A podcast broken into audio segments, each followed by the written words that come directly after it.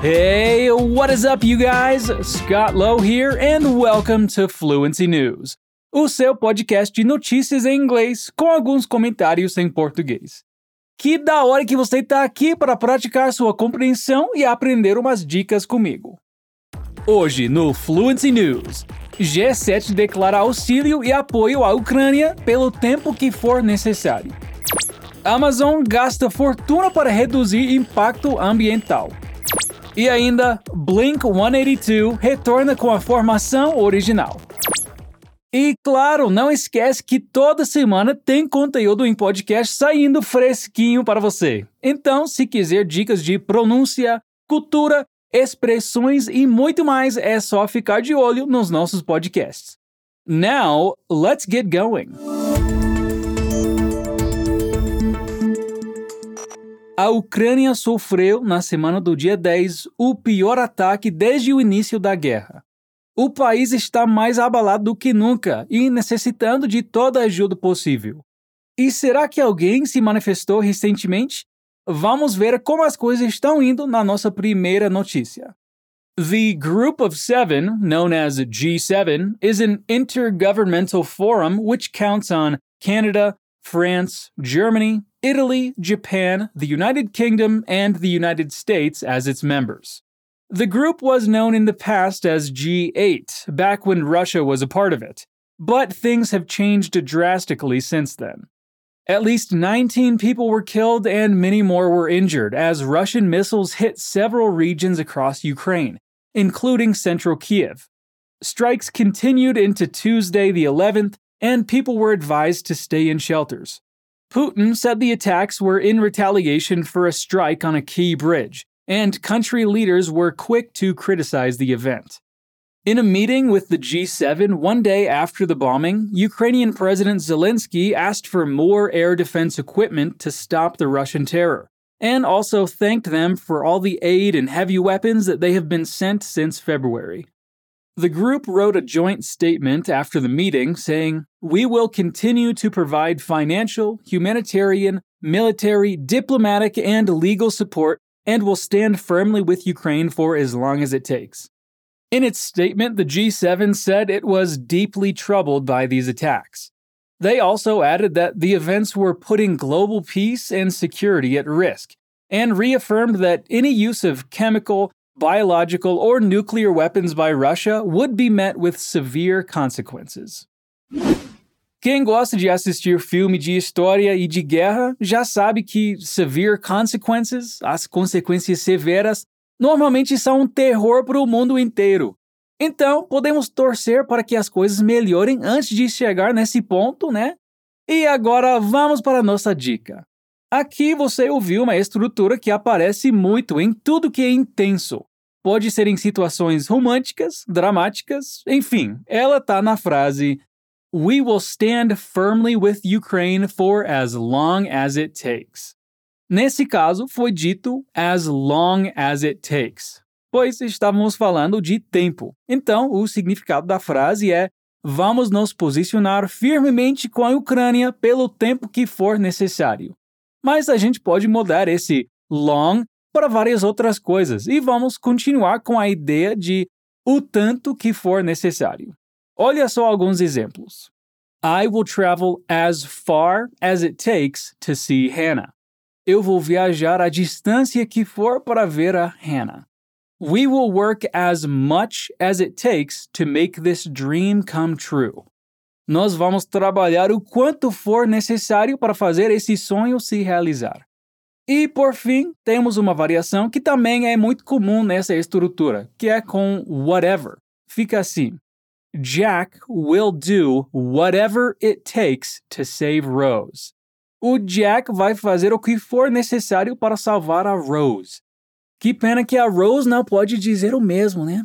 Cara, era só dividir a porta com ele. Tinha espaço para os dois na porta, tranquilo. Você e eu já estamos carecas de saber que a Amazon tem muito, mas muito dinheiro, certo? Bom, parece que os funcionários continuam sofrendo, mas eles resolveram gastar dinheiro com outra coisa. Vem ouvir a segunda notícia para entender. Amazon recently announced its new goal to reduce its net carbon emissions to zero by 2040. And this week, their first step was finally revealed when the company released a statement saying it will invest 1 billion euros in electric powered delivery vans, cars, and bikes all over Europe. The new ecologically friendly fleet will be distributed over the next five years, and other structural changes will have to be implemented as well, such as adding charging stations to all warehouses and making sure the vehicles charge quickly enough between deliveries. The company stated that transportation is one of the most difficult things to decarbonize, so it will likely require their largest investment. Moreover, the electric vehicle industry is still quite young and prone to error, which generates problems and some recalls. The United Kingdom's Transport Agency is one of many who show support for the move, but the truth is that Amazon's carbon emissions grew 18% in 2021 alone, and they are a long way from reaching their goal. A frase querer não é poder vale até para os bilionários, né, gente?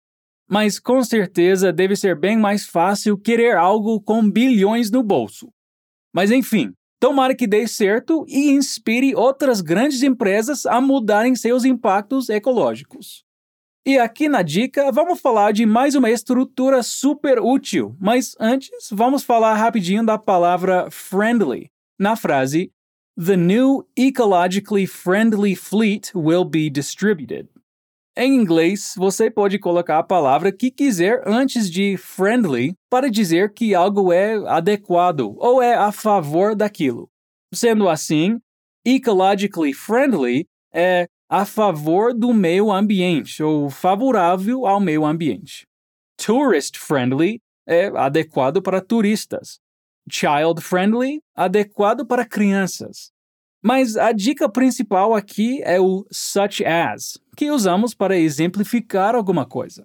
Aqui na notícia você ouviu Other changes will be implemented, such as adding charging stations, que significa outras mudanças serão implementadas, como a adição de estações de recarga.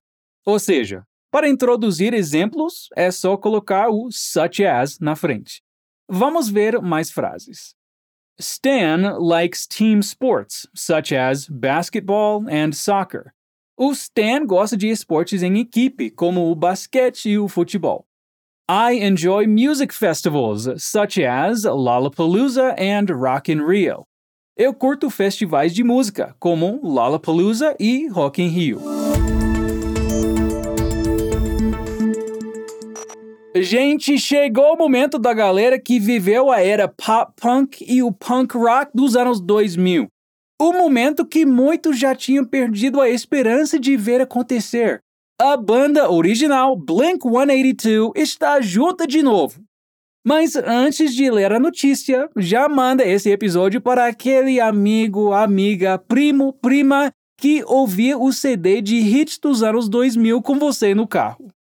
Yes, they are back. Iconic and multi award winning trio Blink 182 has announced on their website and social media that they are dropping a new single and organizing a world tour with the band's original members. This was made possible with the return of the singer and guitarist Tom DeLonge after almost 10 years. According to a press release, Blink 182 will be making stops in Latin America, North America, Europe, Australia, and New Zealand, starting March 2023 through February 2024, with their show already announced as part of next year's Lollapalooza in Sao Paulo. And even more exciting than the tour was the release of the trio's new single on October 14th, and the prospect of a whole album in the near future. In addition, Mark Hoppus, the group's bassist and vocalist, had previously announced that he will soon release a memoir about his battle with cancer, as well as his memories of Blink 182's formation in 1992 and their road to fame. Notícia boa essa, hein? Não sei você, mas assim que terminar esse episódio, eu vou botar All the Small Things e Always aqui para matar a saudade.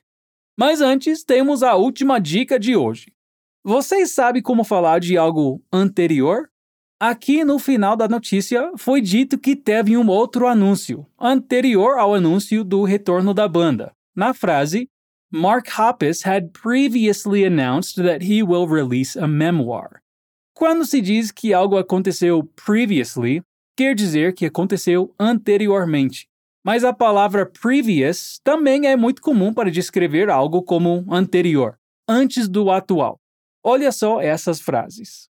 My previous boss was a really nice guy. Meu antigo chefe era um cara muito legal.